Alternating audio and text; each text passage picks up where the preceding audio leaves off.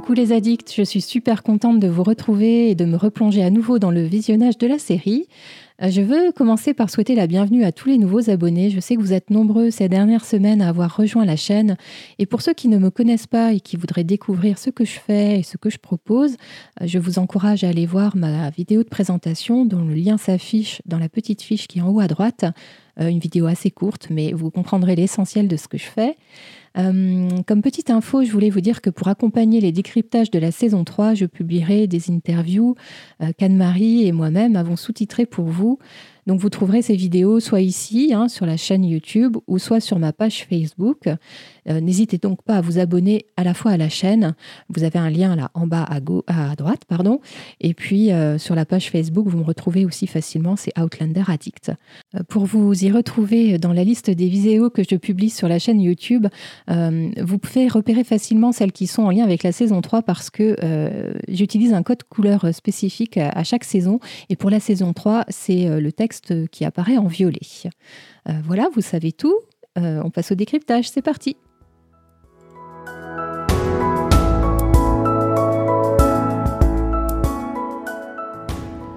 Comme à chaque début de saison, et je devrais même dire comme à chaque fois que hum, l'intrigue principale change un peu de sens, euh, on a droit à un nouveau générique et une réharmonisation de la musique euh, ici, ce sont euh, les percussions qui sont supprimées, ainsi que les cornemuses.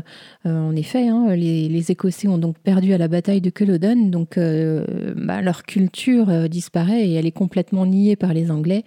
Et en revanche, Bernard Créry a ajouté un peu de cuivre. Tout ça donne de la modernité et c'est ce qui nous ancre un peu aussi dans, cette histoire de Claire au XXe siècle et dans les années 60. de la même manière, hein, des, images ont été changées dans le générique. C'est des changements qui sont plutôt subtils. Euh, par exemple, dans la saison 1 et 2, on avait euh, Franck qui, tournait un interrupteur d'une radio de voiture. Enfin, ou, non, c'était peut-être plus pas une voiture. Enfin, c'était Franck hein, qui, qui, tournait le bouton d'une radio. Et là, c'est une main de femme, c'est Brianna. Euh, on a aussi Jamie qui est face à la mer. Et néanmoins, voilà, ces changements, comme je le disais, sont subtils et donc on a quand même l'impression d'être à la maison. Et quand ce générique euh, démarre, que ce soit euh, par la musique ou par les images, ça y est, on est à nouveau replongé dans, cette série qu'on adore. je voulais parler un petit peu du titre. En français, c'est Chacun son combat ou À chacun son combat. en anglais, c'était The Battle Joined. Et, et en fait, je trouve que ce titre illustre vraiment bien le choix de réalisation et les allers-retours entre le 18e et Jamie et le 20e siècle avec Claire. Euh, on a donc euh, une narration des deux histoires de Claire et de Jamie qui se fait en parallèle et c'est un choix qui sera conservé pendant toute la première moitié de la saison 3. Euh, alors, ce qui change un peu là dans cet épisode, ce qui, c'est que les, comment la linéarité de, enfin, ou la chronologie des événements est beaucoup plus euh, condensée et resserrée pour l'histoire de Jamie. Euh, pour lui, là, dans l'épisode, ça se joue sur quelques heures, voire quelques jours, alors que Claire, c'est clairement quelques mois, hein, puisqu'elle arrive à Boston avec Franck. Elle doit être dans son premier trimestre de grossesse, et puis donc on va jusqu'à l'accouchement.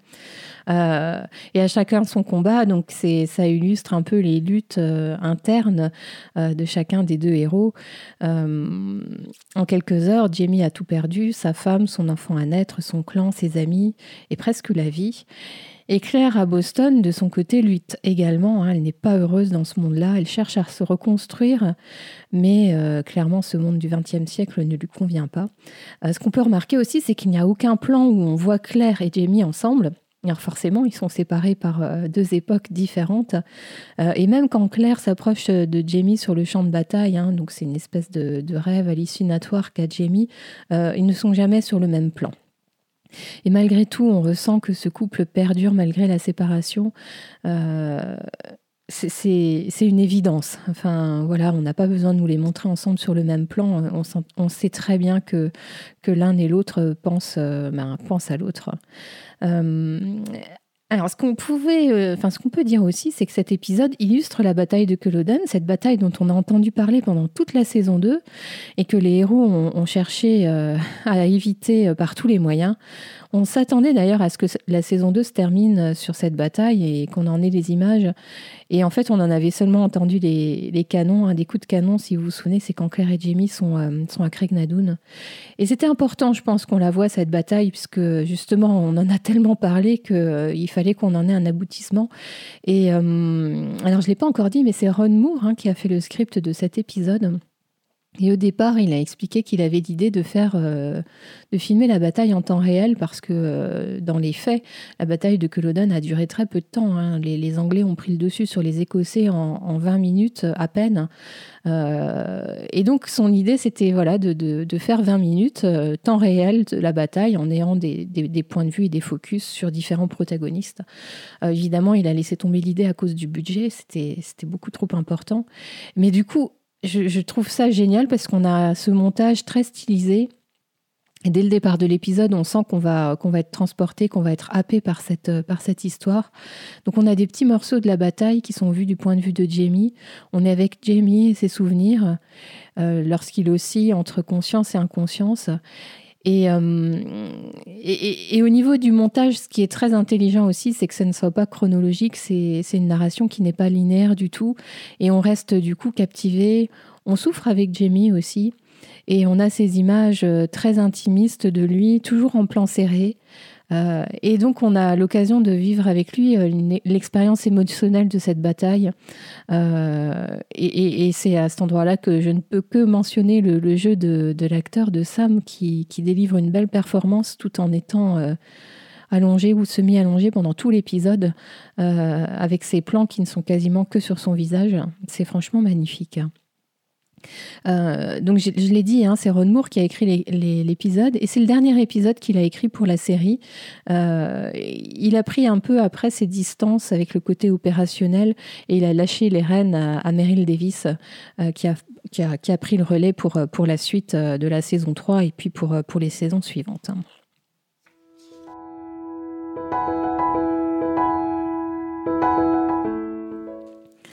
Dans cette section, je vous parle de la scène que j'ai préférée dans l'épisode et aussi de ce que j'ai le moins aimé. Et j'ai envie de commencer par mon top. Et mon top, c'est la scène euh, dans laquelle Jamie fait face à Black Jack Randall. Euh, lors de la bataille de Culloden, les, Jacobites ont été largement défaits, hein, mais, euh, mais la satisfaction, c'est la mort de Black Jack Randall des mains de Jamie. Euh, de ce point de vue-là, l'écriture de Diana Gabaldon est parfaitement respectée. Hein. Elle a fait, euh, c'est elle qui a écrit ça dans le roman. Euh, et, j'ai choisi cette scène. Enfin, je, la retiens parce qu'elle fait partie de ces scènes dont on se souvient longtemps et pour plusieurs raisons. Ici, de mon point de vue, c'est la mise en scène, la lumière, la musique, l'espèce de chorégraphie des acteurs, euh, les couleurs de la scène. juste avant que Jamie n'aperçoive Black Jack Randall, il y a des soldats qui mettent le feu à la lande et subitement les couleurs deviennent plus chaudes. Hein. Elles étaient vraiment plutôt dans, les, dans des nuances de bleu et là c'est dans des nuances de rouge orangé. Euh, et donc ça change. Et, jusque-là aussi, ce que ce que ce qu'on n'avait peut-être pas remarqué, euh, c'est qu'il n'y avait pas du tout de musique qui accompagnait les scènes. Euh, c'était hyper silencieux. Enfin, il y avait bien sûr les bruits de bataille, mais il n'y avait rien d'autre. Et d'un coup, là, la musique de Bernard McCreary ressort. Et on voit donc Jamie et Black Jack Randall qui se toisent. On ressent dans leur regard, regard toute la passion, la haine, euh, on ressent tout ce qui s'est passé entre eux auparavant et on, peut aussi pressentir ce qui va se passer. Euh, leur corps à corps semble durer assez longtemps. Hein. Tout le monde, euh, au bout d'un moment, est blessé, tué à terre, et eux sont encore les seuls debout. ils n'échangent aucun mot. Il n'y a pas besoin, je crois. Hein. leur corps, leur visage parlent d'eux-mêmes. Et puis, et puis sur la fin de leur, de leur bagarre, de leur corps à corps, on entend la musique des des druides, euh, enfin des druidesses, hein. vous savez, cette musique euh, qu'on avait entendue pour la première fois dans l'épisode 1 à Cred Euh, ce thème a toujours été utilisé pour figurer la magie, le mysticisme, le voyage dans le temps. Et en fait, là, pour moi, c'est pour marquer le fait que ce moment est complètement irréel. vous vous souvenez sans doute ce moment où Black Jack Randall tombe hein, littéralement sur Jamie. c'est un mouvement incroyable. Il, tend sa main. il y a comme une espèce d'intimité dans, dans cette mort. et cette main qui s'approche quand on sait tout ce que les mains de Blackjack ont fait à Jamie. Euh, et, il avait déjà approché sa main de cette même manière dans l'épisode 5 de la saison 2, vous vous souvenez, dans les jardins euh, de, Versailles, euh, lorsqu'il était en, tête à tête avec Jamie et que Claire les observait au loin. Et, pour finir sur... Enfin, vraiment, cette scène, pour moi, elle est, elle est gravée. Hein. La première fois que, j'ai vu la série, c'était il y a presque deux ans maintenant. Et, et je, je m'en souviens encore. Enfin, c'est, ça fait partie de ces belles scènes, euh, voilà, comme je disais, qui, dont on se souvient longtemps. Et euh, quelque chose qui, qui n'est pas dit et qui n'est pas forcément transparent là dans, dans, la série télé, mais que euh, Diana Gabaldon explique dans le, dans le livre, le fait que le corps de, de Blackjack ait été euh, sur, euh, sur Jamie longtemps après leur bagarre, c'est sans doute ce qui a permis à, Jamie de, survivre parce que la blessure qu'il a à la cuisse, ben, il a perdu beaucoup de sang et a priori, vous savez, le, le poids de Blackjack sur lui aurait fait comme un ouais, comme un tampon, quoi. Euh, donc, je, ne sais pas si c'est très euh, réaliste, mais en tout cas, voilà, j'avais envie de, le mentionner euh, à, ce moment-là. Et pour mon flop, alors c'est pas vraiment une scène, mais ce sont les vêtements que porte Claire dans, dans, une de ses premières scènes dans l'appartement de Boston lorsqu'elle essaye de d'allumer euh, la gazinière et qu'elle n'y arrive pas. Euh, ce look avec une, euh, une large chemise qui ressemble un peu à une blouse, une jupe droite jusqu'en dessous des genoux, les mules ou les sabots. Enfin, j'avais vraiment l'impression de voir ma grand-mère dans les années 80. alors je sais bien que Claire est enceinte et qu'il faut qu'elle porte des vêtements, on va dire pratiques et confortables, mais alors là pour le coup vraiment c'est pas un look de, de jeune femme de mon point de vue. Euh, donc voilà, je voulais le relever, mais c'est plus sous forme de clin d'œil.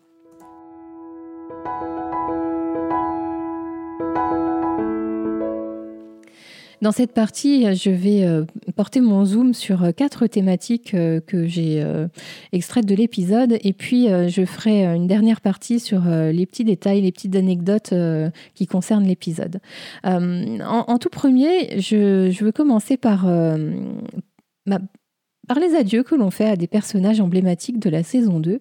Euh, on aurait pu s'attendre, hein, je l'ai dit tout à l'heure, à ce que la saison 2 s'arrête sur Culloden sans nous montrer la bataille. Euh, mais le choix de reprendre où on s'était arrêté, enfin presque, euh, au XVIIIe siècle, ça nous, donne, ça nous donne l'occasion de, revoir une dernière fois, allez, on va dire deux, trois personnages qui nous ont été chers dans la saison 2, voire la saison 1 même pour certains d'entre eux. alors on dit au revoir au Bonnie Prince Charlie avec son air si stupide et son service à pique-nique. Euh, j'ai envie de dire bon débarras. Euh, c'est à cause de lui qu'on en est là. Euh, et d'ailleurs, pour le petit clin d'œil, l'histoire du service à pique-nique, ça a été repris de, de, ce qu'a écrit Diana Gabaldon dans le tome 2, hein, dans, le, dans, le, tome 2, Le Talisman, chapitre 4, au tout début du tome 2. elle en parlait. On dit aussi au revoir à, Rupert. Euh, donc euh, lui avait déjà dû dire au revoir à Angus euh, dans l'épisode 10 de la saison 2. il fait partie des, personnages auxquels on s'était attaché. il part en héros en pardonnant plus ou moins à Jamie le meurtre, de Dougal. il a sauvé Jamie hein, puisqu'il ne l'a pas laissé mourir sur la, sur la lande. Hein, il aurait pu le faire, mais non. Euh, Rupert est un homme de valeur. Hein, il a le sens, euh, il a le sens de la famille, le sens du clan. et je trouve que vraiment, il a un beau rôle dans l'épisode. Et alors, si, si même s'il meurt, hein, il, aura eu un un dernier coup de panache euh, et, c'est bien de l'avoir euh, fait comme ça dans le script. Euh, c'est un des seuls hommes, des seuls Highlanders encore debout, encore en état de s'occuper des autres et, de représenter le groupe. Hein. C'est lui qu'on voit argumenter auprès de Lord Melton pour les deux jeunes qui, n'ont même pas 16 ans.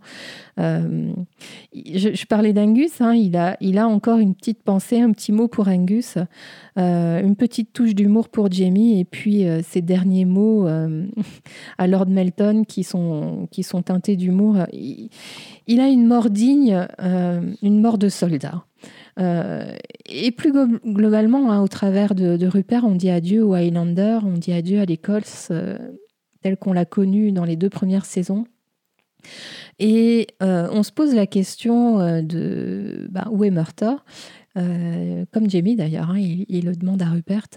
Euh, ils ont eu l'occasion de se croiser euh, furtivement sur le, sur le champ de bataille et d'échanger là aussi un peu d'humour. Hein. C'est les seuls moments quasiment d'humour dans l'épisode. donc là, pour Murdoch, c'est point d'interrogation, on ne sait pas ce qu'il est devenu. en revanche, ceux que l'on est content de retrouver, ce sont Yann et Jenny à la Librock des visages familiers, des visages amis, des, visages bienveillants. Euh, je ne sais pas si on ressent du soulagement dans le regard de Jamie, lui qui voulait tant mourir sur la, sur la lampe de Culloden. Euh, en tout cas, nous, euh, ça nous réchauffe le cœur de les voir accueillir Jamie à la fin de l'épisode. Je viens de le dire, je ne suis pas sûre que Jamie soit si content que ça d'être vivant et d'être à la Librock. et j'ai envie de me pencher sur bah, sur, comment son plan de mourir à, à Culloden a été ruiné euh, un peu par ce qu'il est en fait. Euh, Jamie avait parlé à Claire de son plan. Hein, euh, il voulait la mettre en sécurité, euh, enfin elle et puis le, le bébé qu'elle porte, et puis mourir l'épée à la main. Il a presque réussi. Quand on le voit semi-inconscient dans la boue, allongé, on pense, oui, il est quasiment mort. Hein, vraiment, il est très très mal en point. Euh, mais Jamie étant ce qu'il est, c'est Rupert qui l'arrache à la lande et à une mort certaine. Euh, je dis ça, Jamie étant ce qu'il est, parce que je pense qu'il il impose, il impose le respect. Je pense que Rupert, même s'il l'a vu euh, tuer Dougal, il, a ce, il a cet attachement et, ce respect envers, envers, envers, envers Jamie. Et puis, alors, Rupert intervient, et puis ensuite, c'est Lord Melton qui, lui, honore la dette d'honneur de, son jeune frère, hein, John Gray. Euh, et là encore, hein, Jamie, euh, lorsqu'il avait épargné la vie de, ce jeune, de ce jeune homme un peu plus tôt dans la saison 2, eh ben, il n'était pas obligé de le faire, hein, et pourtant il l'a fait, et, du coup, euh, ben, une dette d'honneur, a priori, c'est familial chez, chez les Greys, donc euh, Lord Menton s'arrange pour, euh, ben, pour ne pas que Jamie soit fusillé comme les autres. est-ce enfin, du coup, j'ai envie de parler un peu de Lord Melton, puisque ce, il, nous donne quand même vraiment un sentiment d'humanité. Alors, on est fâché contre les Anglais, contre cette bataille, on les déteste, on a détesté Black Jack Randall, mais franchement, Lord Melton, c'est un soldat anglais qu'on n'a pas nécessairement envie de détester. Euh, je viens de le dire, il a une espèce d'humanité naturelle en lui. Euh, les hommes ne seront pas pendus mais fusillés. Euh, il permet euh, aux hommes qui vont être exécutés d'écrire une lettre à leur famille. Euh, il ne veut pas non plus que les, soldats soient, soient, fusillés en étant allongés. Hein. Il veut qu'ils soient debout, de, dignes face à leur mort. Il ne veut pas exécuter Jamie et il préfère miser euh, sur le fait qu'il va mourir euh, lors de son transport euh, vers la Librock. Lord Melton est un homme qui a le sens du devoir et le sens de l'honneur qui, vraiment passe au-dessus de tout. je, pense que c'était comme, comme ça à l'époque. Hein. On a déjà dit, on a déjà eu l'occasion de le dire. Jamie aussi est un homme d'honneur et il ne remet pas sa, parole en, en doute. Et, donc, malgré ce que pensait Melton, Jamie ne meurt pas lors de son transport. Il est toujours vivant. Euh, c'est vraiment une force de la nature, cet homme-là. Il a un corps très résistant, euh, alors qu'on l'avait vu un peu euh, défaillant du point de vue de son âme. Hein. On ne peut pas en dire autant de son âme. Après m'être intéressée à, Jamie et Highlander, j'ai envie de, parler un peu de Claire euh, et, de voir comment elle est passée d'une société patriarcale à une autre. Euh, Claire, dans cet épisode, on, la découvre euh, vraiment en train d'essayer d'être la femme qu'on lui demande d'être. Euh, elle tente de se fondre dans ce monde du XXe siècle, mais elle est en lutte permanente. Hein. Elle n'est pas heureuse, elle cherche à se reconstruire, mais, mais c'est vraiment dur. Euh, on sent bien que derrière son sourire de façade et ses manières polies, elle bouillonne de mécontentement, elle déteste être enfermée dans ce monde-là. Si, on compare les deux périodes, c'est vrai qu'au XVIIIe siècle, la femme est la propriété de son père ou de son mari, en tout cas la propriété d'un homme, et les hommes font les choix à la place de la femme. la vie est difficile, elle est dure, il y a tout ce travail manuel. et au XXe siècle, même si la femme est plus indépendante, ses opinions où son corps sont constamment insultés. Et là, on en a vraiment la preuve dans l'épisode. Il y a deux scènes qui illustrent parfaitement ça. Euh, la première, c'est euh, donc c'est dans les, je sais pas si ça se passe vraiment à Harvard, mais avec euh, avec des collègues universitaires de Franck et peut-être le doyen de l'université. cet homme insulte l'intelligence de Claire et la rabaisse, allant même jusqu'à dénigrer son service en tant qu'infirmière à la deuxième guerre mondiale. Euh, cet homme pense que les femmes doivent être des femmes au foyer, euh, reléguées à des tâches domestiques. Alors, on sait que Claire va devenir médecin, hein, euh, on l'a appris dans le dernier épisode de la saison 2. donc, elle ne va pas nécessairement se laisser enfermer dans ce rôle domestique, et c'est tant mieux. et la deuxième scène, c'est la scène où elle est à, l'hôpital pas loin d'accoucher, et, le gynécologue qui entre dans sa chambre ne s'adresse pas directement à elle, il s'adresse à Franck. Euh, il ne respecte pas non plus son souhait de ne pas être anesthésié. Euh, et donc c'est comme une négation de son droit à disposer de son propre corps. Et euh, je trouve qu'il y a un gros contraste là entre la, l'aseptisation qu'on ressent dans cette salle d'accouchement et puis les scènes d'accouchement qu'on a pu voir au XVIIIe siècle, que ce soit Jenny à la ou même euh, comment euh, Claire à, l'hôpital des Anges, même si c'était euh, bien, bien sûr dramatique. le décor de cette salle d'accouchement est dépouillé, la lumière est blanche, ça manque clairement d'humanité. et Claire, là, est dépossédée de son accouchement, on la sent vraiment impuissante et c'est vrai qu'on l'aime pas la voir comme ça. c'est rare de la voir impuissante et ne pas pouvoir réagir. Et forcément, après avoir été endormie et anesthésiée, à son réveil, euh, c'est la panique, hein, puisque son bébé n'est pas à côté d'elle. Et là, c'est la même réaction que lorsque lorsqu'elle a accouché dramatiquement de Face. Où est mon bébé? Où est mon bébé? On a vraiment l'impression de retrouver la Claire paniquée euh, perdu, d'avoir perdu son premier bébé. Heureusement euh, pour elle, Franck arrive très très vite et, la panique ne dure pas longtemps. Mais, mais là, oui, moi j'étais retournée à l'épisode 7 de la saison 2, je ne sais pas vous. Euh, donc voilà, ces deux scènes-là euh, nous, nous, nous, remettent vraiment les, femmes à leur place. Et si on avait besoin de confirmation, on a même cette gentille voisine, euh, Millie Nanson, hein, qui met en, en, exergue le rôle domestique de la femme. Euh, Claire aspire à son ancien mode de vie, elle est frustrée par les rôles domestiques du XXe siècle. Et cette voisine explique à Claire, elle nous explique aussi à nous par la même occasion, ce qu'on attend d'elle. Et, je trouve ça assez ironique aussi, puisque la, voisine, euh, sur, sur, la fin de cette scène entre elles deux, elle met en avant les qualités de Franck. Hein. Elle dit que si Franck est tel que Claire le décrit, elle a beaucoup de chance de l'avoir. Et, et, oui, on voit bien que Claire tique lorsqu'elle dit ça, parce que même si Franck, effectivement, est un homme bien, c'est c'est pas cet homme. Euh, c'est pas de cet homme que, Claire euh, rêve et pas à ses côtés à lui qu'elle aimerait être. Et du coup, ça m'amène à, à mon dernier thème, et j'ai envie de me demander si le couple de, Claire euh, avec Franck peut vraiment fonctionner. Euh, si on regarde les, choses du côté optimiste, il y a des moments quand même plutôt sympas entre deux. Euh, c'est une nouvelle ville, une nouvelle maison. Hein. Claire a toujours rêvé d'avoir un foyer, une maison. il y a cette grossesse, c'est un nouveau départ.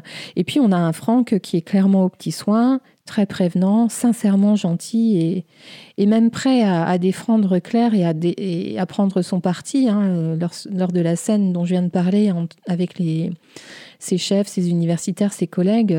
Il, défend Claire hein, devant les autres hommes, ce qui, euh, ce qui à mon sens, est, quand même plutôt couillu, parce que, euh, Franck accepte que, que, Claire soit cette femme forte, intelligente et qui a un avis à donner.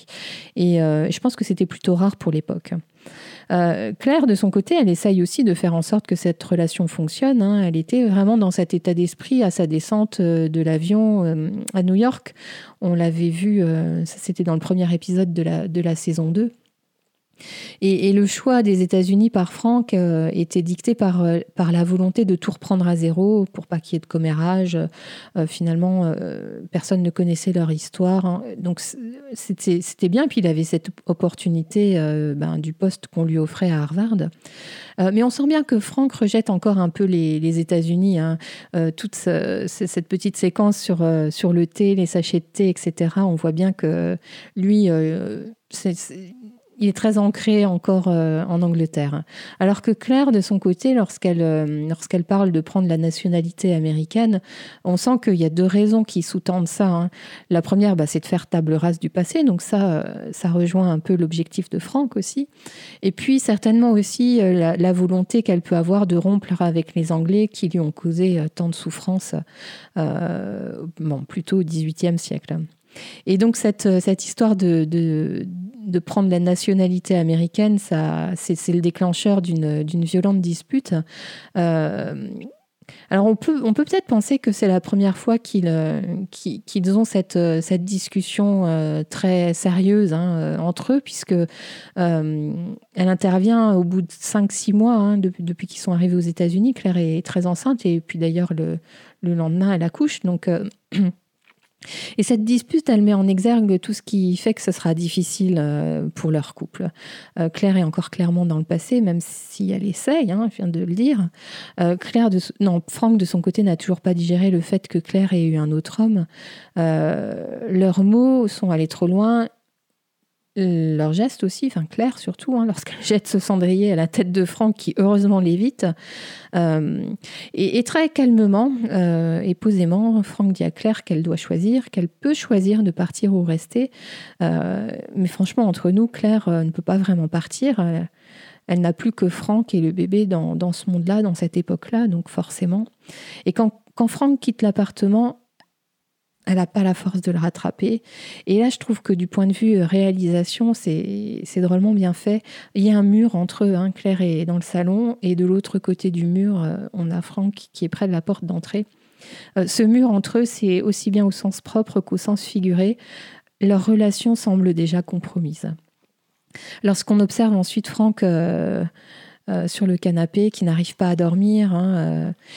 On a ce contraste entre les bruits, euh, les bruits modernes, hein, on entend le robinet qui goûte, la, chaudière qui se met en route, etc.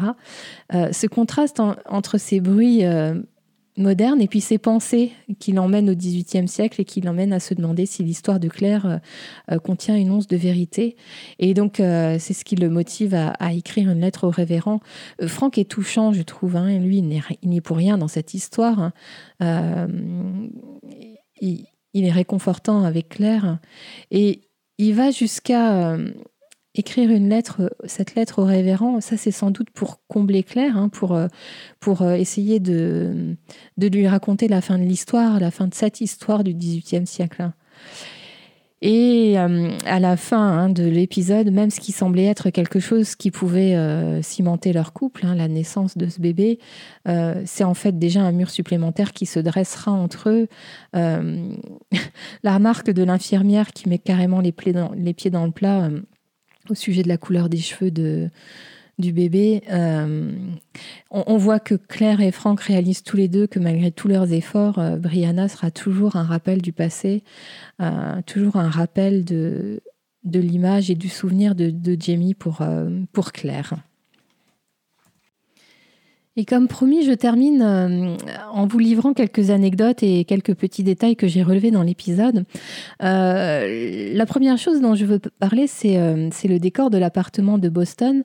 alors, si on ne nous le dit pas, on ne peut pas le voir, mais en fait, c'est l'appartement parisien de Claire et Jamie qui a été réutilisé pour, faire l'appartement de, Boston. Donc forcément, il est complètement redécoré et, mis au, au goût des années 60. mais c'est vrai si on y prête attention, on reconnaît un peu les espaces et, euh, la circulation dans, dans l'appartement. Euh, le, fait que Claire cuisine dans la cheminée, ça c'est une idée que Ron Moore a eue euh, en se promenant sur le, plateau de tournage. il explique dans, son podcast que une fois qu'il avait écrit tout l'épisode, les projections donnaient que l'épisode allait durer 40-45 minutes, donc largement insuffisant pour, pour un épisode complet. Et donc, il fallait qu'il rajoute des scènes. Et, cette scène de, de, cuisson euh, du repas euh, sur le feu de cheminée en fait partie. Et il a eu l'idée en se baladant dans les décors. Euh, toujours un peu sur les décors, lorsque Jamie est dans, le, dans, le, dans la vieille ferme, hein, des autres Highlanders blessés ou pas, c'est un, un, huis clos en fait hein, qui se passe là dans, cette ferme.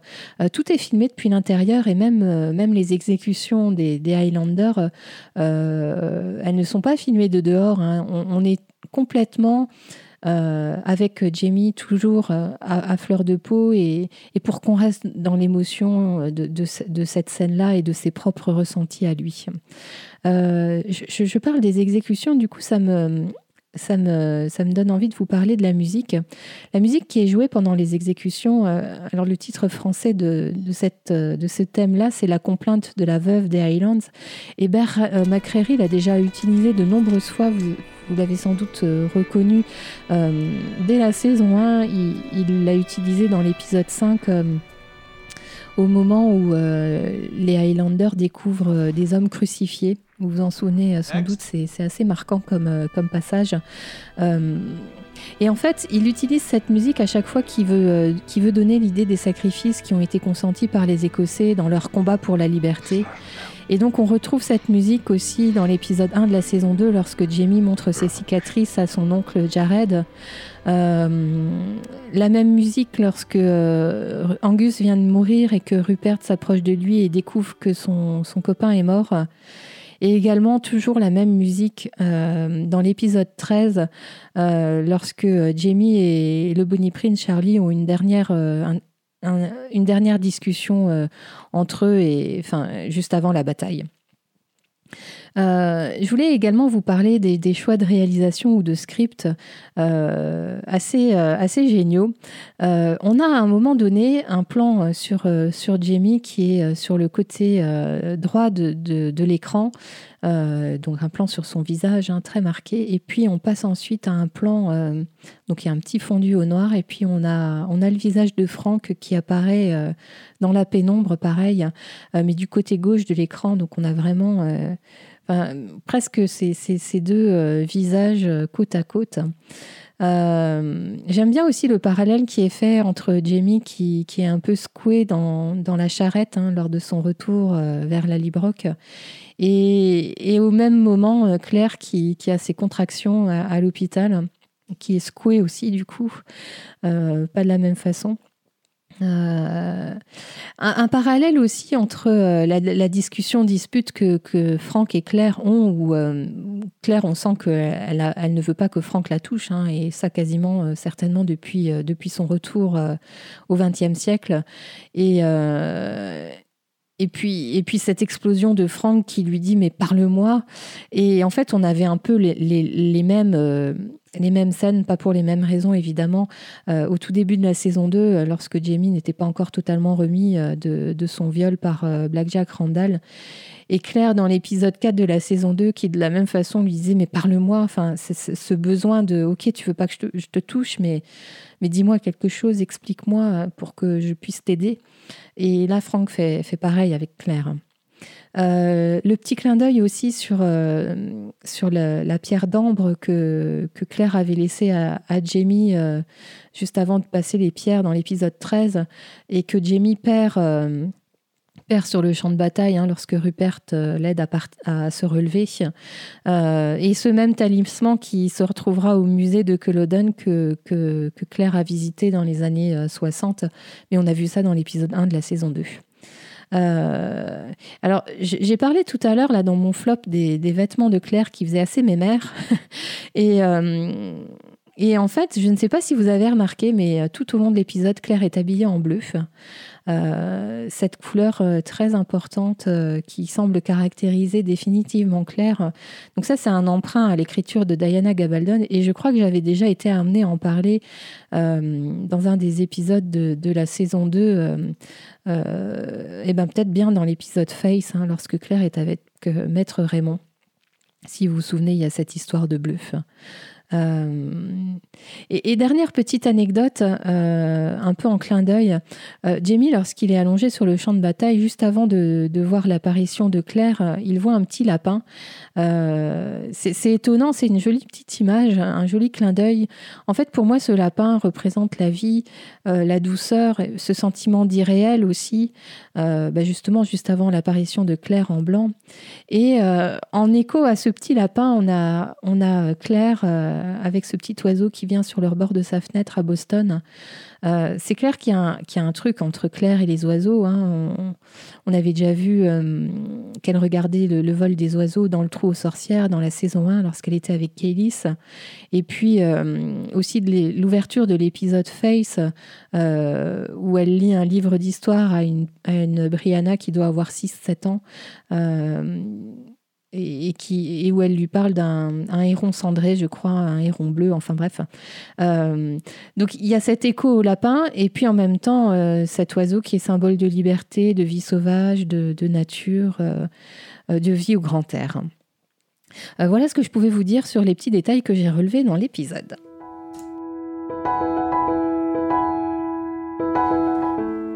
Pour conclure, je vais faire un petit retour sur le titre de l'épisode, à chacun son combat. Et ce qu'on peut voir, c'est que Claire et Jamie n'en sont euh, tous les deux qu'au début de leur combat respectif. On sent que leur avenir euh, est incertain et que euh, ce n'est pas une longue route tranquille qui les attend. Jamie est censé, enfin, était censé mourir en route. Hein, Lord Melton comptait bien là-dessus. mais sauf qu'il arrive à la Librock bien vivant. Alors n'oublions pas que Jamie est un traître hein, aux yeux de la couronne anglaise. Il est donc toujours recherché. Euh, donc ça va pas être euh, des grands moments de bonheur à la Librock, ça c'est clair. Euh, et Claire de son côté, donc je le dis, hein, chaque moment de bonheur familial sera sans doute marqué par la douleur et la perte. Chaque regard vers sa fille Brianna, ses cheveux roux, etc., vont lui rappeler son passé et tout ce qu'elle a perdu. Euh, donc oui, on, alors on sait qu'elle va devenir médecin, on va sans doute voir un peu de son cheminement dans les épisodes qui vont suivre, euh, mais ça ne sera sans doute jamais simple pour elle non plus. Euh, je vous donne rendez-vous pour le décryptage du prochain épisode. En attendant, je vous dis à très bientôt. Prenez soin de vous.